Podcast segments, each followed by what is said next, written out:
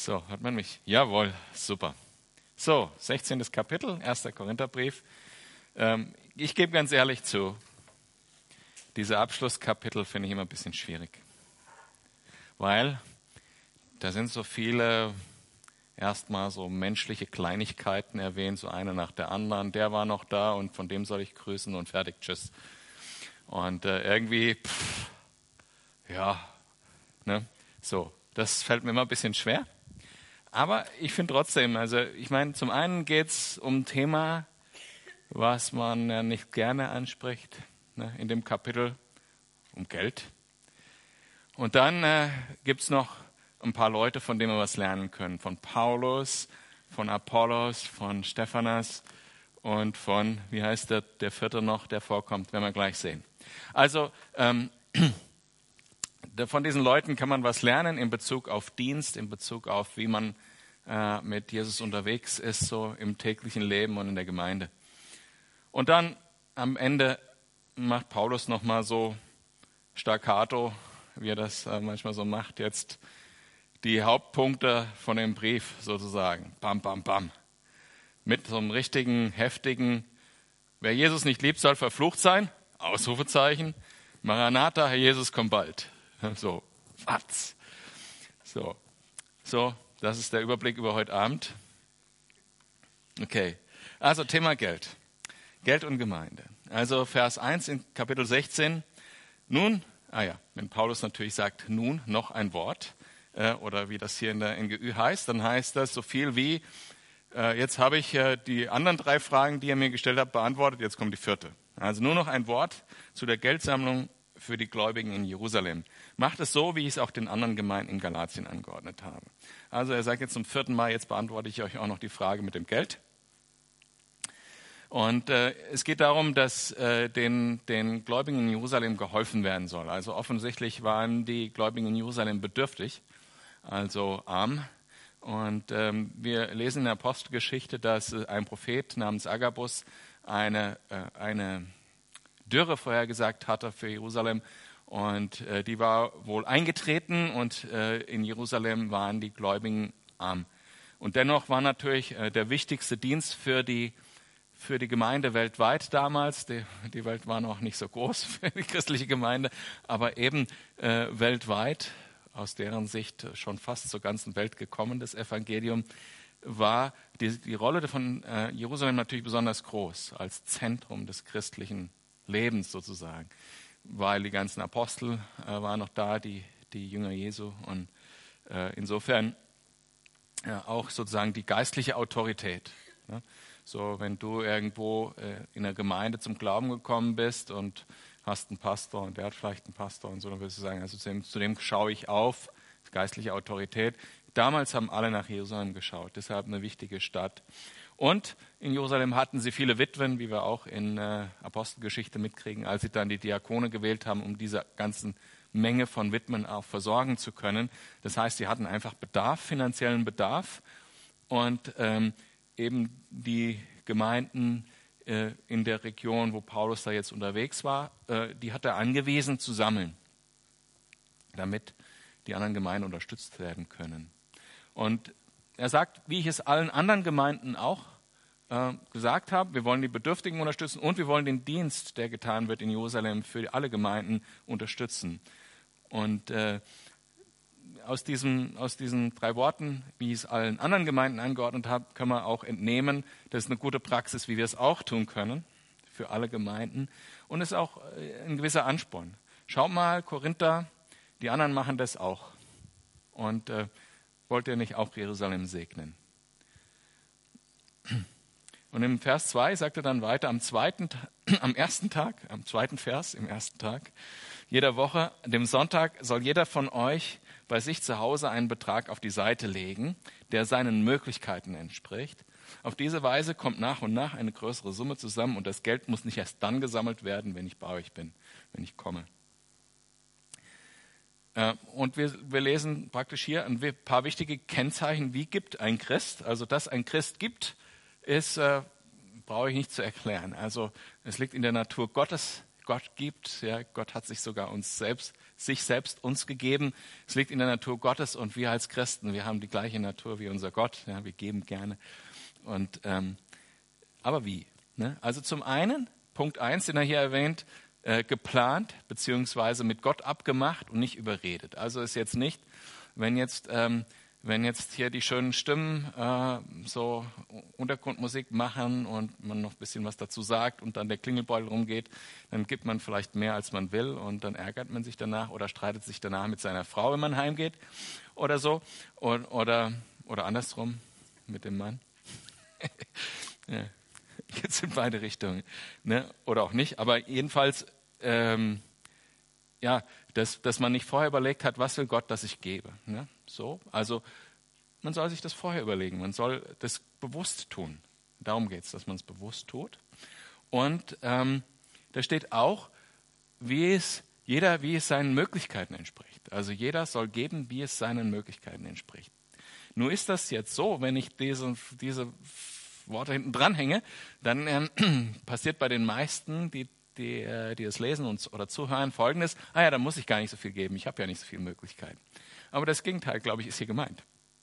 Ich glaube, der Zehnte ist was ja, Gesetzliches, ja, wenn man sich so daran klammert. Und äh, ich glaube, Gott will, dass wir mehr geben. Ich glaube, dass mehr geben mehr gesegnet ist. Und das ist, glaube ich, hier gemeint. Ja. Und es gibt natürlich auch Leute, denen es wirklich nicht gut geht und die geben dann halt mal nichts. Aber ich glaube, letztendlich ist die Aussage hier, wir sollen mehr geben. Jeder, und, und wenn man das, die wörtliche, das wörtliche im Griechischen hier sieht, jedem so wie Gott ihn äh, Wohlstand gegeben hat. Ja? Ähm, und ich finde, wir haben ganz schön viel Wohlstand. Und was anderes, was wir lernen, das steht jetzt hier nicht, äh, aber was die Bibel betont, ist, wir sollen mit einem freudigen Herzen geben. Also nicht mit äh, Zähne zusammengewissen geben, sondern ähm, mit einem freudigen Herzen. Und das steht in 2. Korinther eben an die gleiche Gemeinde geschrieben, ein bisschen später. Denkt daran, ab Vers 6 in 2. Korinther 9, wer wenig sät, wird auch wenig ernten. Und wer reichlich sät, wird reichlich ernten. Jeder soll für sich selbst entscheiden, wie viel er geben möchte und soll den Betrag dann ohne Bedauern und ohne Widerstreben spenden. Finde die Übersetzung super. Gott liebt den, der fröhlich gibt.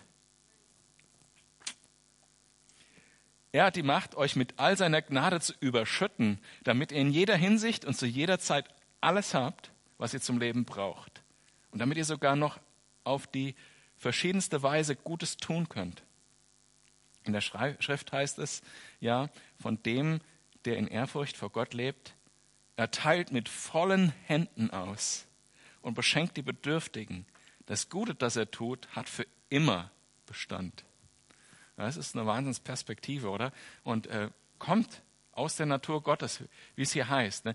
Gott, der so reich gibt, so sollen wir auch sein. Und er sagt hier noch was anderes. Ich glaube, mit freudigem Herzen geben zu können, ist gar nicht so leicht. Ja, also ich sag mal, in unserer Natur liegt natürlich dieses Sicherheitsbedürfnis einerseits und dann äh, vielleicht, wenn man ein bisschen mehr hat, als man zur Sicherheit braucht, noch die Gier da, da oben drauf. Mit freudigem Herzen zu geben ist nicht ganz leicht. Und was braucht man dafür, um mit freudigem Herzen zu geben? Man braucht das Vertrauen in Gott, dass er, selbst wenn ich mehr gebe, als ich glaube, geben zu können, er mich reichlich versorgt mit dem, was ich wirklich brauche und dass Gott das wirklich weiß, was ich wirklich brauche und dass sich darum kümmert. Wenn ich diesen Glauben wirklich habe, dann kann ich auch reichlich austeilen. Man kann das übrigens gut üben beim Monopoly, Monopoly spielen, wenn ihr das mal macht. Einfach beim Monopoly spielen einfach mal den Mitspielern Geld schenken.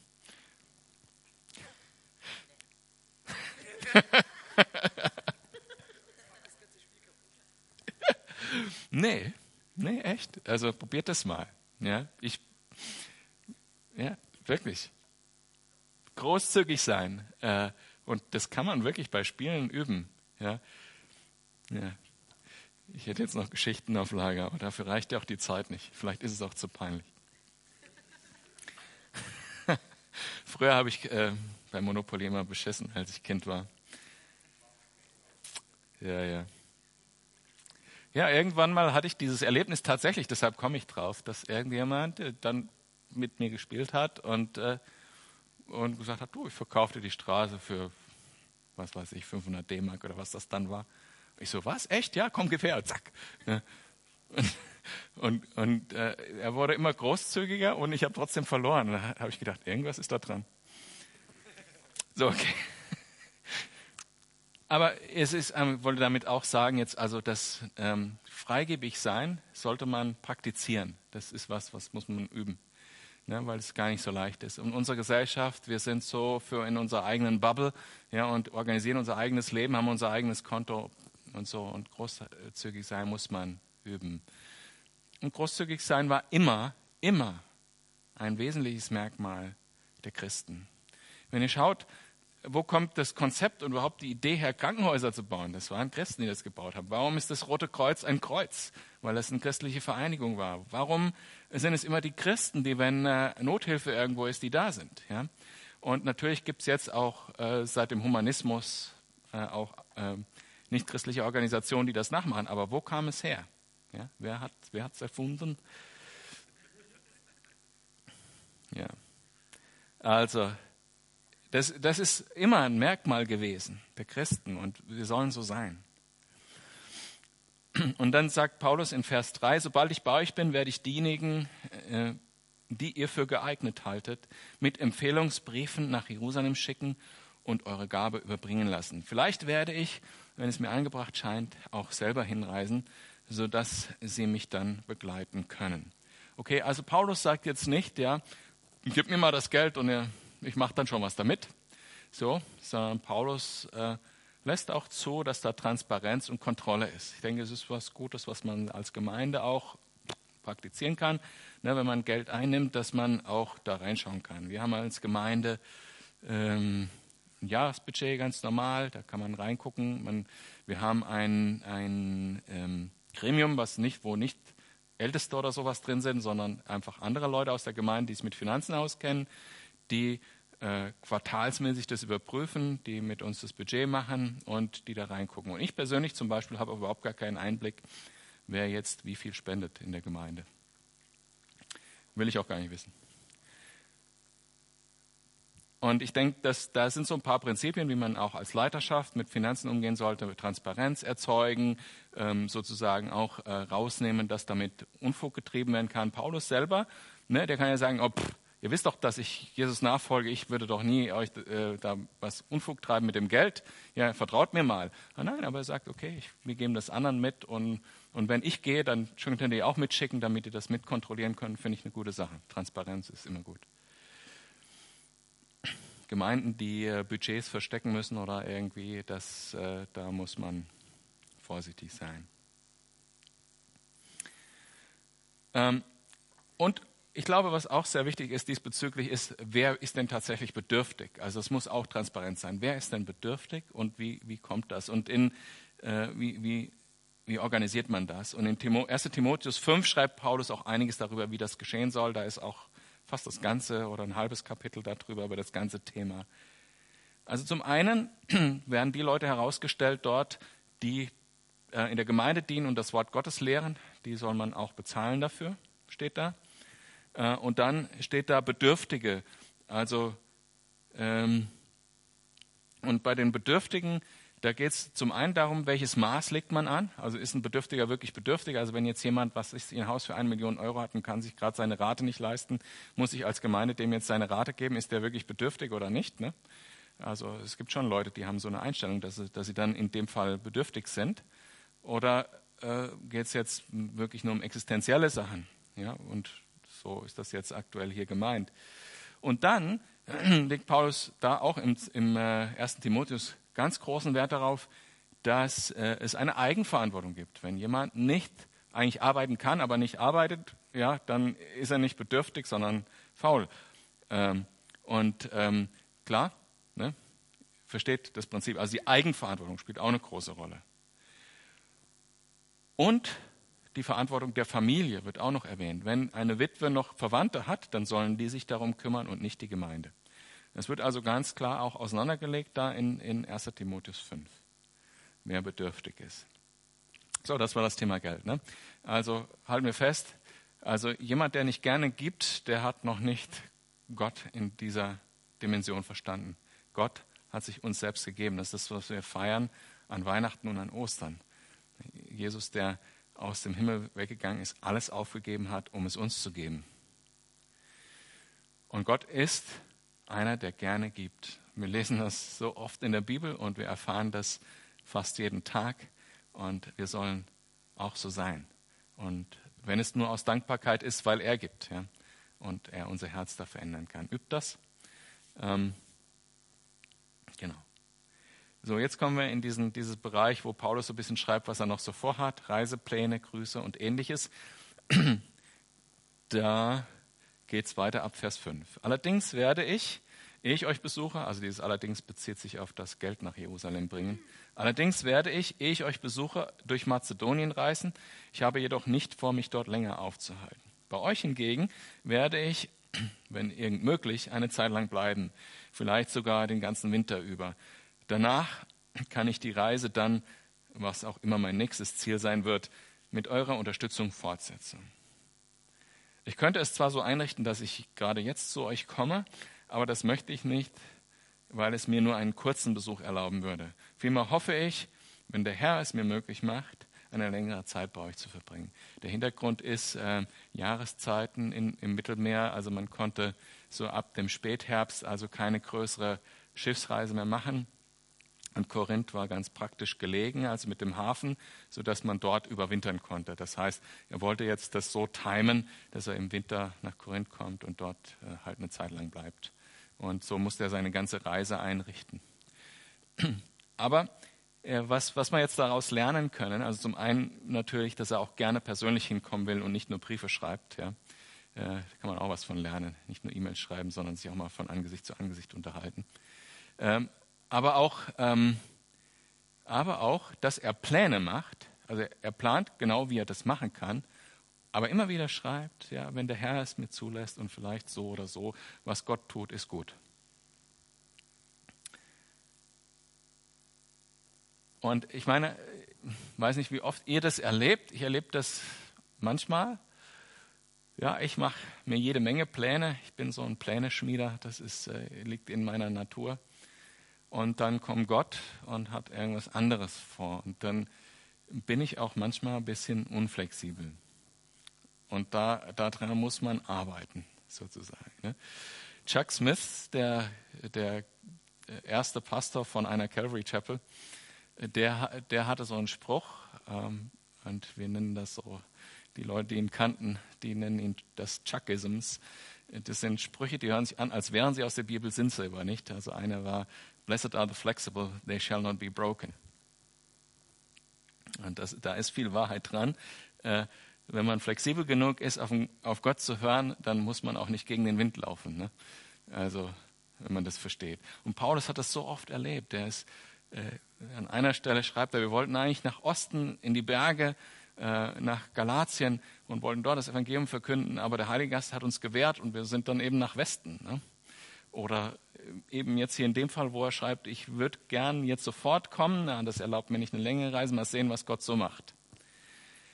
Und für mich ist es immer eine gute, gute Lehre, wenn ich in Indien bin. Ich war jetzt also eben letzte Woche in Indien und äh, eben da kommst du hin und äh, besonders da in der Stadt, wo ich da bin, das ist so Südindien, das ist nochmal so eine eigene Mentalität.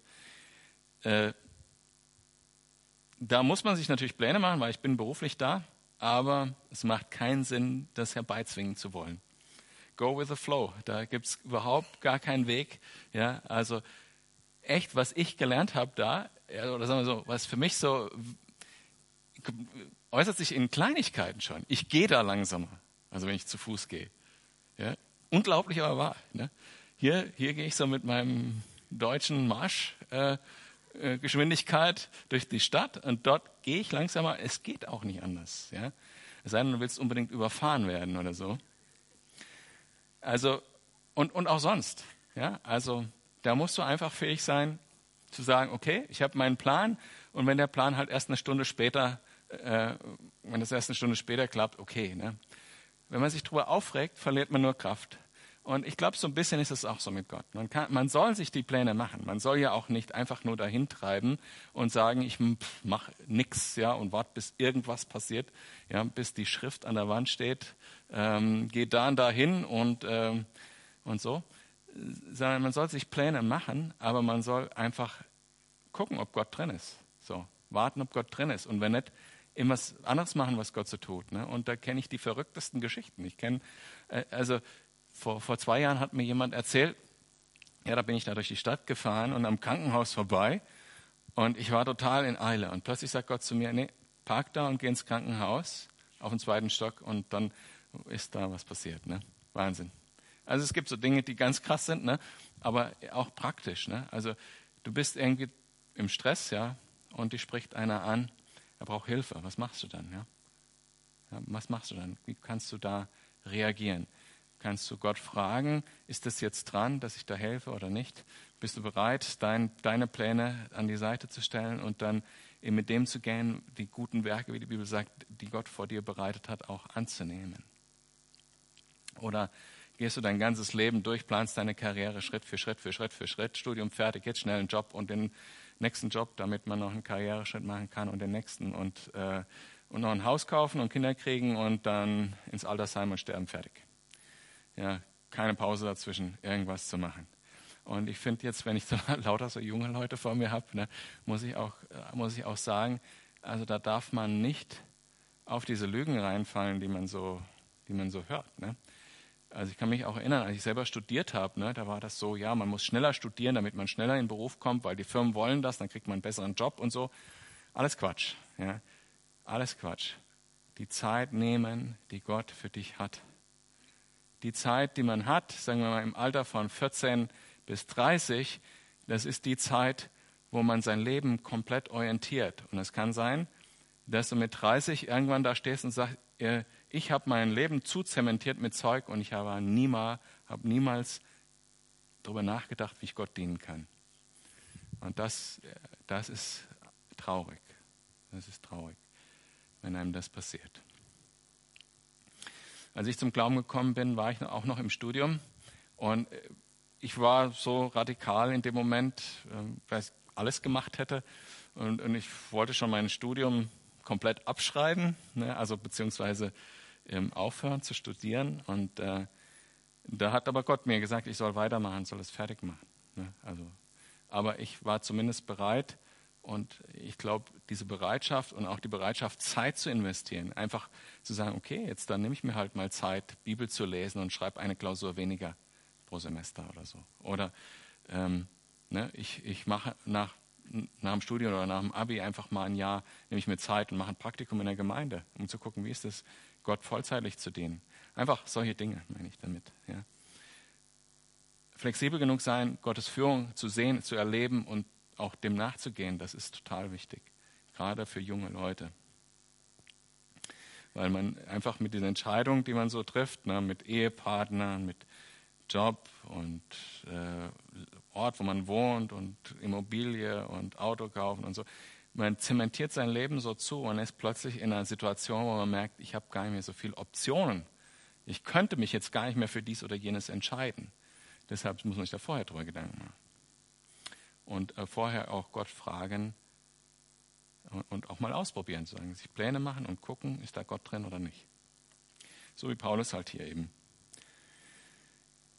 Und er macht das die ganze Zeit, auch in Ephesus, wo er zu dem Zeitpunkt war, wo er jetzt den Brief diktiert hat, äh, schreibt er in, in äh, Vers 8, außerdem habe ich vor, noch bis Pfingsten in Ephesus zu bleiben, denn hier haben sich mir große, vielversprechende Möglichkeiten eröffnet, meine Anwesenheit in dieser Stadt ist auch deshalb nötig, weil es zahlreiche Gegner gibt.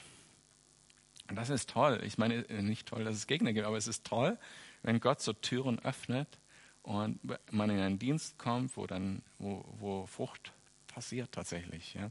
Es ist einfach super, wenn man merkt, dass Gott Türen geöffnet hat, Möglichkeiten da sind und man da einfach reingehen kann und es tun kann. Ja. Das ist eine total tolle Sache. Natürlich ist dann immer, wenn Gott was vorhat, sind dann auch Gegner da. Äh, das ist ganz logisch. Aber er, er sagt, okay, hier hat Gott Türen geöffnet, hier bleibe ich jetzt bis Pfingsten, weil Gott hat hier Türen geöffnet, das mache ich jetzt. und dann schauen wir mal. Ja, und das finde ich ist eine gute Einstellung, von Gott ähm, steuerbar zu bleiben. So, jetzt kommen wir zu diesen einzelnen Personen, die noch angesprochen werden. Die erste war jetzt Paulus, wie seine Haltung zum Dienst war, flexibel genug, ja, und, und sehen, wo die Türen geöffnet sind und dem auch nachgehen. Und jetzt kommen wir zu dem äh, Timmy, sage ich immer gerne.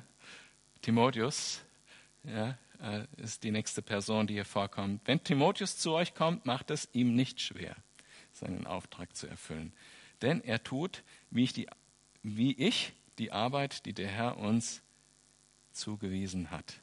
Niemand soll ihn geringschätzig behandeln. Und wenn er dann wieder aufbricht, verseht ihn mit allem, was er für seine Rückreise braucht und verabschiedet ihn mit dem Friedenskuss. Ich warte sehnsüchtig auf ihn und auf die Brüder, die mit ihm gereist sind. Timotheus, deshalb nenne ich ihn gerne Timmy, äh, vermutlich war er etwas jünger. Vielleicht war er so jemand, der jetzt kein Auftreten hatte, wie man so sagt, keine Präsenz als Persönlichkeit oder wie man das auch immer nennen mag weil an der Stelle und an anderer Stelle ähm, Paulus schreiben muss, also zu Timotheus selber schreibt er auch äh, in dem Timotheusbrief ja, äh, keiner soll dich gering schätzen, lass dich nicht gering schätzen wegen deines Alters wegen, oder wegen dein, weil du jung bist. Und ich denke, er hatte halt einfach aufgrund des Alters und aufgrund vielleicht seines Erscheinung nicht so den Respekt, den man direkt als Mensch so äh, direkt empfindet. Und da finde ich, einfach sehr wichtig.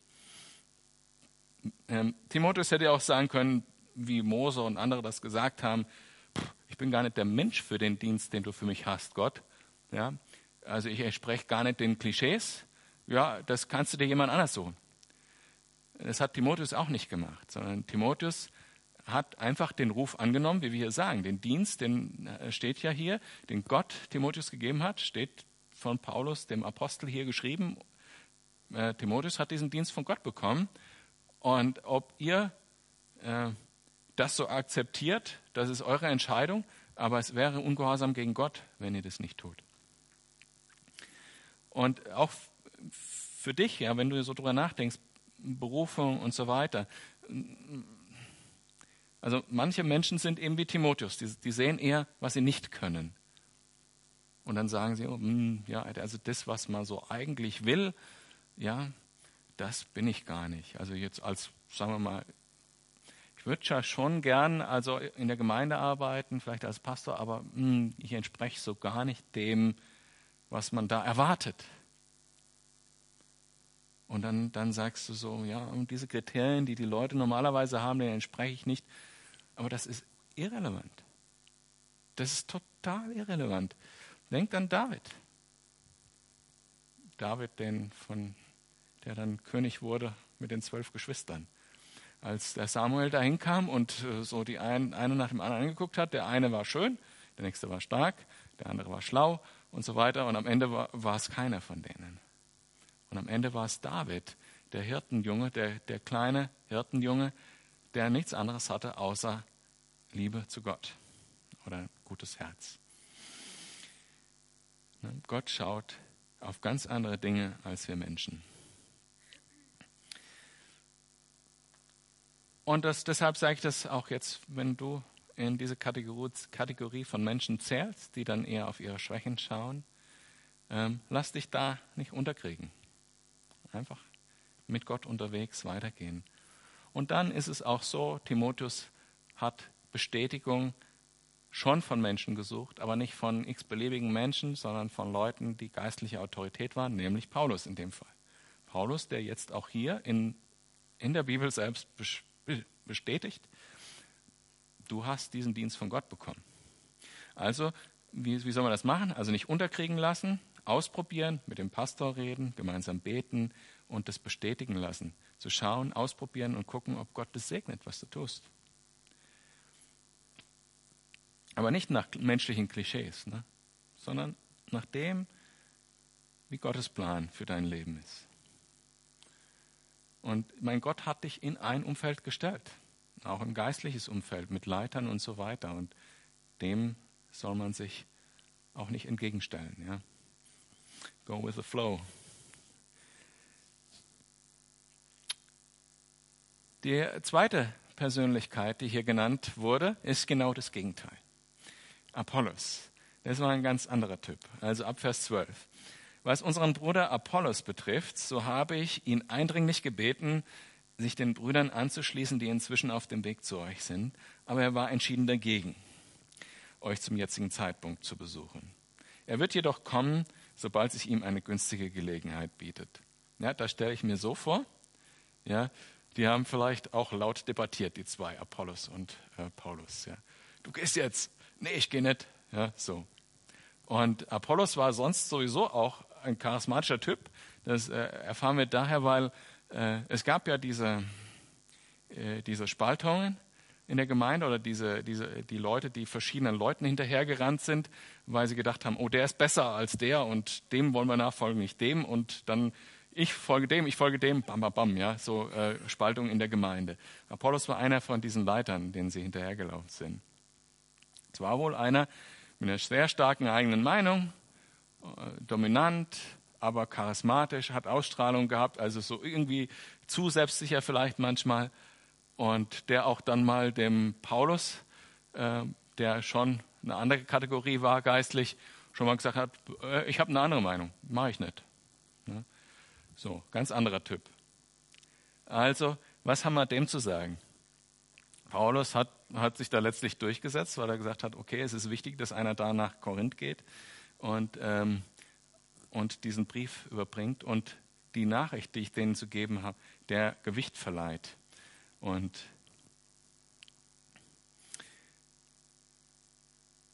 ich sag mal, wenn du so ein Typ bist wie Apollos, dann ist vielleicht gut, Unterordnung zu lernen. Äh, nicht Unterordnung, die diese Gabe, die du damit hast, mit dieser Ausstrahlung und so weiter, nicht Unterordnung, die das kaputt macht, sondern Unterordnung, die das Geistliche dahinter versteht. Weil Jesus war auch ein großer Leiter ja? Und er war demütig oder sanftmütig. Und es gibt Leute, die sind so von sich überzeugt, auch geistliche äh, Leute, eigentlich geistliche Leute, die gehen in eine Gemeinde, sagen, ich bin sowieso hier besser als der Pastor und sowieso, ja, am besten, wenn sie mich vorne hinstellen. Und wenn sich das dann nicht bestätigt in der Gemeinde, wenn, wenn keiner sagt, ja komm, stell du dich vorne hin, dann sind sie sauer und gehen zur nächsten Gemeinde und gehen dann von Gemeinde zu Gemeinde zu Gemeinde. Und äh, irgendwann geht ihr eigener Glauben daran kaputt. Das heißt, ja, ich glaube, dass diese Leute, die so denken, oft tatsächlich begabt sind. Aber es fehlt noch was Entscheidendes. Es fehlt die Demut, äh, sich der geistlichen Leitung unterzuordnen. Das gibt es einfach nicht. Also, dass man nicht einer geistlichen Leitung untergeordnet ist. Wir sind zwar hier eine selbstständige Gemeinde auch und wir als Pastoren äh, und als Älteste haben äh, sozusagen hier die Entscheidung für die Gemeinde, aber natürlich sind wir anderen Leuten untergeordnet. Zwar nicht formal, aber wir ordnen uns anderen Leuten unter. Leuten, die Pastoren hier in Deutschland, die, die älter sind, die länger im Dienst sind und fragen die nach Meinung und hören auch auf die. Wenn, wenn man das nicht kann, wer nicht, wer nicht, hör, äh, wer nicht hören kann, muss fühlen. Nein, wer, nicht, äh, wer es nicht unterordnen kann, der kann auch nicht leiten. Und das sehen wir auch an, an Stellen, die, äh, wo Jesus da sich mit dem Thema beschäftigt. Kann ich jetzt leider nicht drauf eingehen. Ja, so geht das nämlich eigentlich wirklich.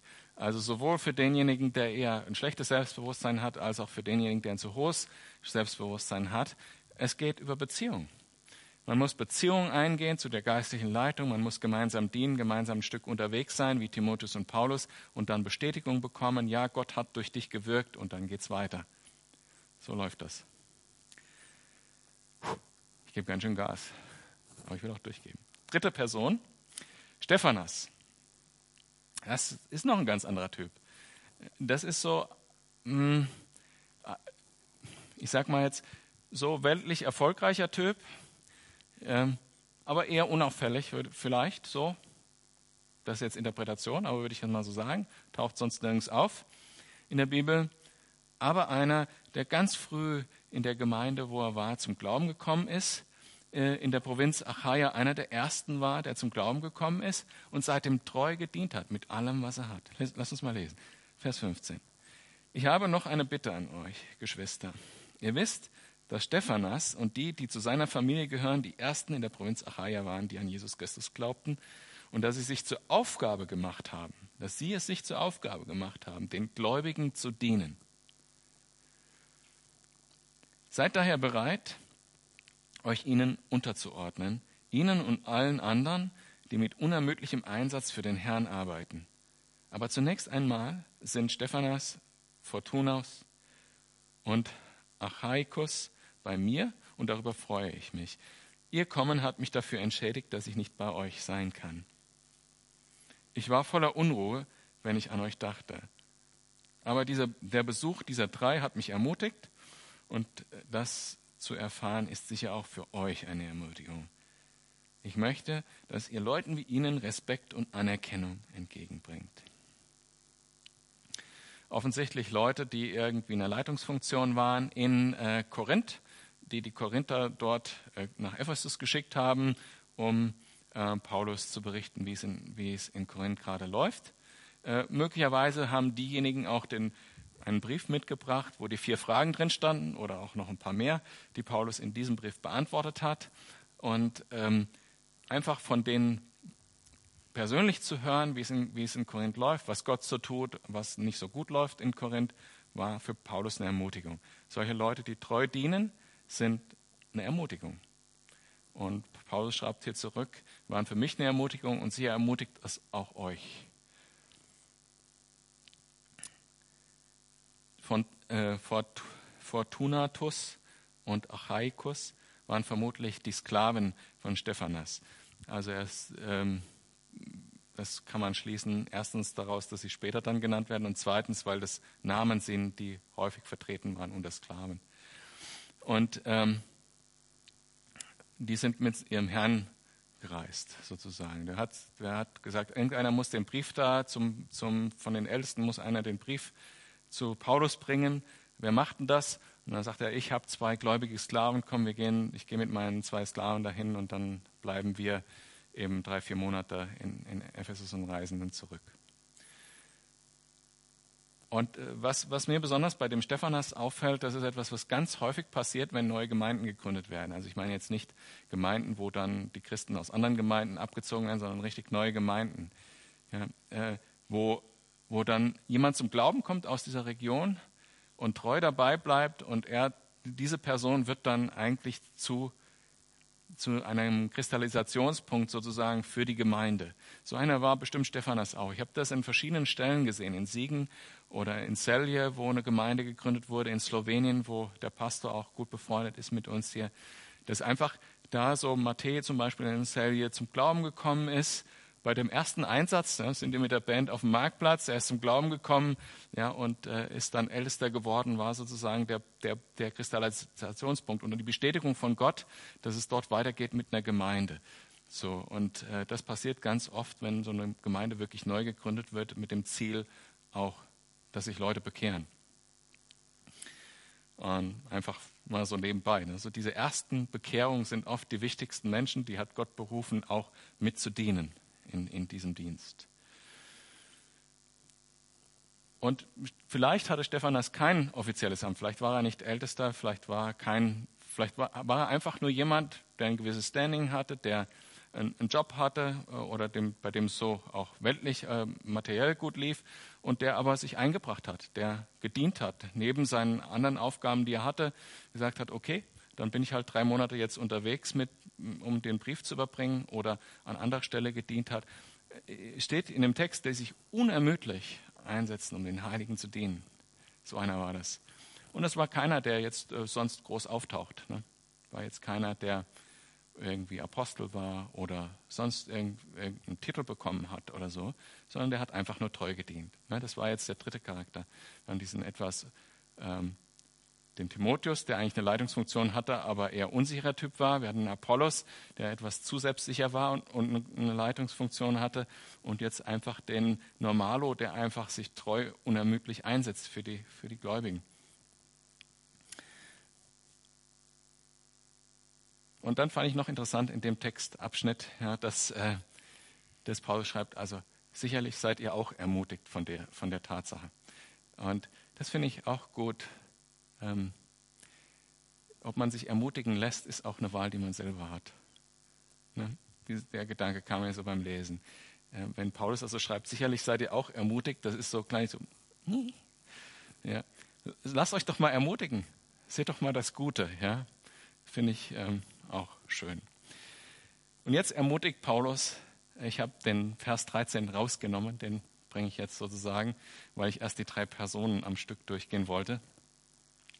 Da schreibt Paulus, seid wachsam, haltet unberührt am Glauben fest, seid mutig und stark, lasst euch in allem, was ihr tut, von der Liebe bestimmen. Ja, das ist dieses Staccato, was ich so meine, ne? so wo man denkt, eigentlich könnte ich je, äh, für jeden diesen, für jede dieser Kurzsätze äh, eine ganze Predigt machen. Und es sind tatsächlich alles Wiederholungen von den Schwerpunkten des Briefs. Ja? Seid wachsam. Erinnert euch an den 27.07.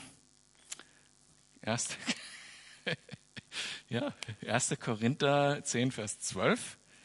Ja, da steht das nämlich auch. Ne? Da steht, ja, ich lese es vor, falls ihr euch nicht mehr erinnert. Aus dem was mit unseren Vorfahren geschah, also mit den Israeliten in der Wüste, sollen wir eine Lehre ziehen. Die, die Schrift berichtet davon, um uns zu warnen, uns, die wir am Ende der Zeit leben. Wer also meint, er stehe fest und sicher, der gebe Acht, dass er nicht zu Fall kommt. Also soll wachsam sein. Die Prüfungen, denen ihr bisher ausgesetzt wart, sind nicht über ein für uns menschenerträgliches Maß hinausgegangen und Gott ist treu. Er wird euch auch in Zukunft in keine Prüfung geraten lassen, die eure Kraft übersteigt. Wenn er euren Glauben auf die Probe stellt, wird er euch auch einen Weg zeigen, auf dem ihr die Probe bestellen könnt. Aber ganz am Anfang sagt er da eben, gib acht. Ja, gib acht. Sei wachsam.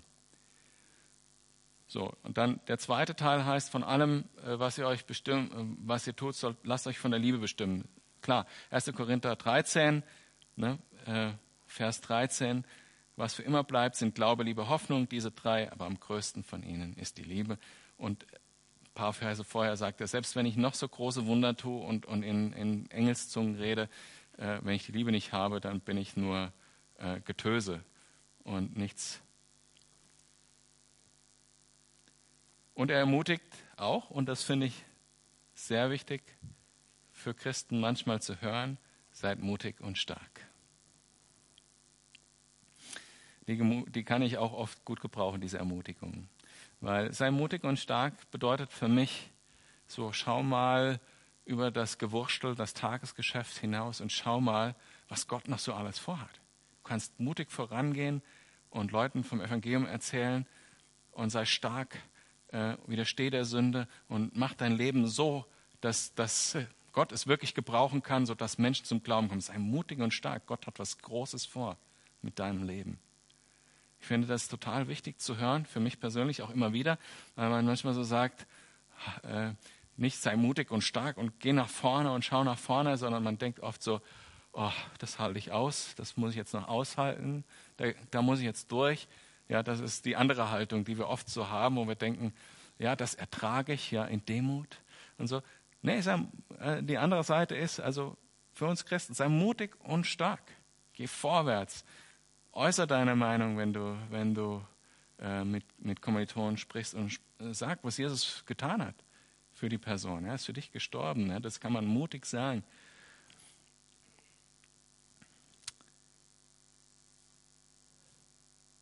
Ja, das waren diese Staccato-Dinge. Ne? Seid wachsam, alles in Liebe tun, sei mutig und stark. Vers 19, die Grüße. Die Gemeinden der Provinz Asien lassen euch grüßen. Besonders herzliche Grüße senden euch Aquila und Priscilla, die durch den Herrn mit euch verbunden sind, sowie die Gemeinde in ihrem Haus, die in ihrem Haus zusammenkommt. Alle Geschwister, die hier sind, lassen euch grüßen. Grüßt einander mit dem Kuss als Ausdruck dafür, dass ihr alle zu Gottes heiligen Volk gehört. Ja, Aquila und Priscilla sind auch interessante Leute. Gehe ich jetzt nicht mehr weiter drauf ein aber sind die, die ähm, so manchen der großen Leiter äh, in der frühen Gemeinde auf den richtigen Weg gebracht hat, so im Sinne von Discipleship. Ja, so als, als Ehepaar, finde ich total cool, ja, wie die das gemacht haben. Ähm, das mit dem Gemeinden grüßen sich, das ist auch in anderen Kulturen eigentlich viel mehr noch ähm, irgendwie verständlich. Wir verstehen das irgendwie nicht. Also ich verstehe es nicht. Ich weiß nicht mehr, ob einer von euch das wirklich richtig versteht, was das bedeutet, wenn Gemeinden sich gegenseitig grüßen. Es ist ähm, uns, glaube ich, deshalb abhanden gekommen, dass wir das verstehen, weil wir sehr individualistisch denken. Wir verstehen diesen Zusammenhang als Gruppe nicht mehr so wie andere Kulturen und, und vorherige Kulturen und, und andere Kulturen in anderen Teilen der Erde, wie die das verstehen, was Gruppe, was Gemeinschaft bedeutet. Ja. Dass Gemeinschaft auch äh, sozusagen wie eine Art äh, Persönlichkeit ist oder wie auch immer. Ja, und ähm, in anderen Kulturen ist deshalb auch dieses, wo Gemeinden sich gegenseitig grüßen, einfach viel wichtiger ist.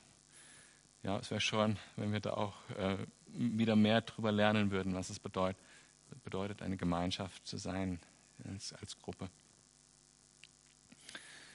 Und ab Vers 21, ich selbst, Paulus, grüße euch ebenfalls. Ich schreibe diesen Gruß mit eigener Hand. Paulus hatte wohl, und das äh, finde ich beruhigend, das gleiche Problem wie ich, äh, schlechte Augen. Äh, und ähm, hat deshalb selber nicht mehr geschrieben, vermutlich. ähm, und äh, ich weiß gar nicht, ob das jetzt hier in der Übersetzung steht, aber eben irgendwo steht, schaut mal, wie, wie, wie groß ich schreibe, das ist meine Schrift jetzt, ne? so, weil ich das nicht besser sehe. Äh, und äh, daran konnte man dann erkennen, diese große, krackige Schrift von Paulus, das war von ihm. Das wäre echt ein Hit, wenn man das Original finden würde, mit Originalschrift von Paulus drauf, oder? Leider hat man das nicht verfügbar. Aber gut, ähm, er schreibt also jetzt nur die letzten Verse mit eigener Hand, den Rest hat er diktiert, den hat irgendjemand anders geschrieben. Und dann schreibt er eben, wenn jemand den Herrn nicht lieb hat, soll er verflucht und von Gott getrennt sein. Steile Ansage. Aber nun ja, gehen wir nochmal so gedanklich den Korintherbrief durch. Und nachdem wir diese Ermutigung jetzt da hatten mit ähm, seid wachsam, macht alles in Liebe, seid mutig und stark. Jetzt gibt es das andere Ding, was die, wo die Korinther echt ein Problem hatten. Und das war das, ja, muss man alles nicht so ernst nehmen. Ja. Hauptsache, wir sind tolerant und lassen jedem seinen Weg. Und so. Und das ist total gefährlich. Weil entweder man liebt Jesus oder nicht. Da gibt es nicht, ja, ich liebe Jesus eigentlich, aber sonst dann in den, dem Punkt, na, das will ich nicht so und dann mache ich das doch anders. Und die anderen sagen, ja, ich liebe zwar Jesus, aber ist ja nicht mein Problem, wenn der äh, in Sünde fällt und ähm, auf Abwege gerät und vielleicht sogar seine Rettung verliert oder gar nicht erst bekommen hat. Das geht nicht. Entweder man liebt Jesus und ist dann 100% da drin oder nicht. Und Paulus erinnert auch mit diesem Satz, der voll radikal ist, ja, es sei verflucht. Ja, und das griechische Wort, was da steht, heißt wirklich verflucht. Das ist, da gibt es keinen Weg drumherum. Er sagt, hey, Jesus zu leben ist das Entscheidende. Wenn du da nicht dabei bist, pass auf, wo du stehst. Ja, und da gibt es kein so zwischen den Stühlen, sondern es gibt nur einen Stuhl, auf den man sich setzen kann. Ich denke, ist ganz bewusst auch im Licht dessen, was äh, Paulus geschrieben hat.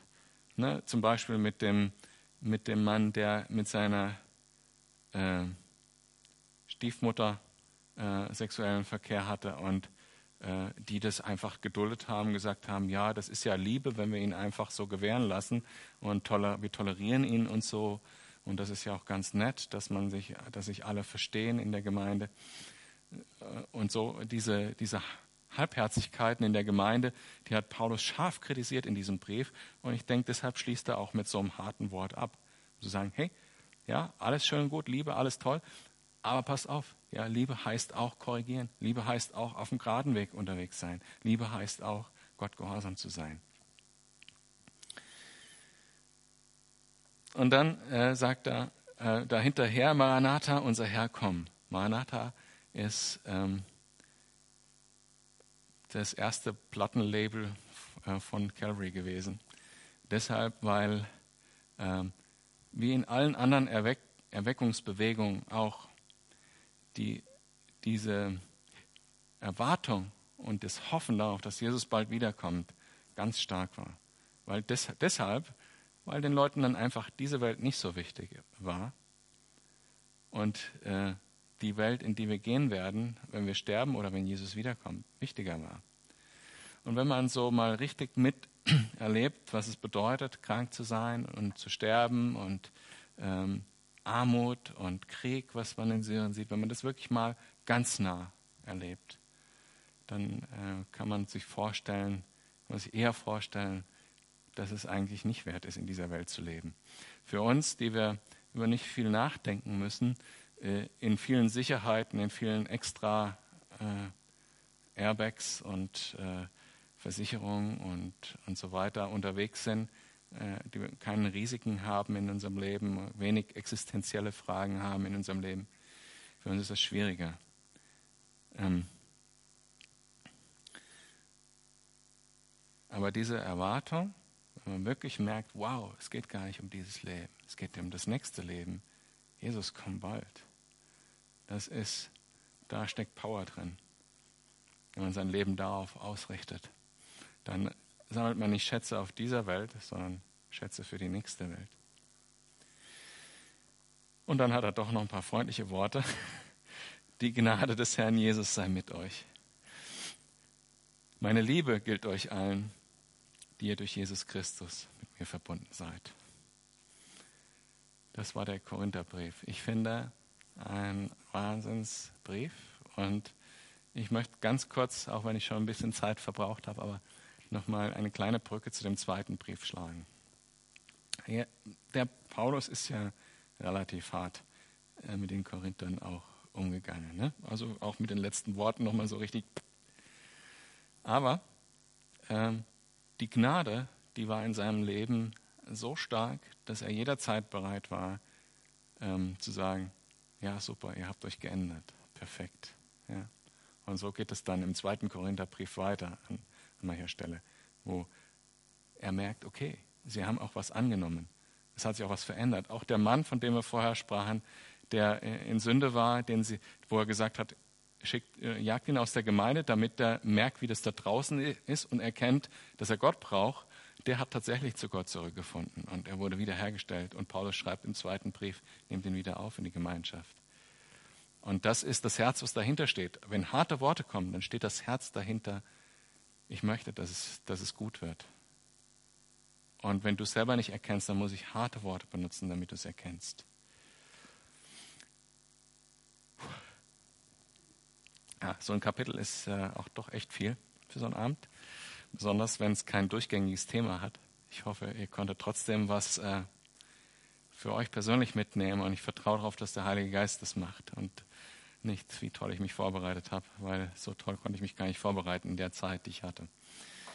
Vater, ich danke dir, dass es dein Wort ist, dass dein Wort zu uns spricht auf seine eigene Art und Weise, weil dein Heiliger Geist in uns wohnt und weil dein Heiliger Geist es an, an unsere Herzen heranträgt und etwas damit tut. Bitte ich, dass du immer da bist, dass du es auch wirklich tust. Wir brauchen dich, Herr Jesus, dass du unser Leben mit Sinn erfüllst, dass du unser Leben auf die, auf die richtige Bahn bringst, dass wir dir folgen können, dir dienen können, Herr, und dich wirklich lieben können, so wie du es vorgesehen hast. In Jesu Namen bitte ich. Amen.